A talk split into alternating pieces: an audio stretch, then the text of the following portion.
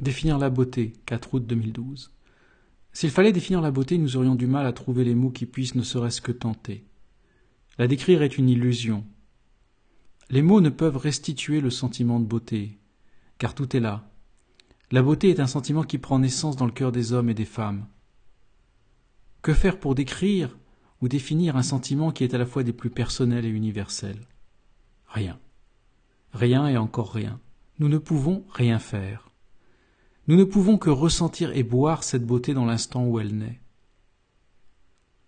Qu'avez-vous donc à passer tant de temps à tenter de faire ressortir un sentiment par une description faite de mots communs ou même parfois compliqués et abscons, alors qu'il suffit simplement de ressentir?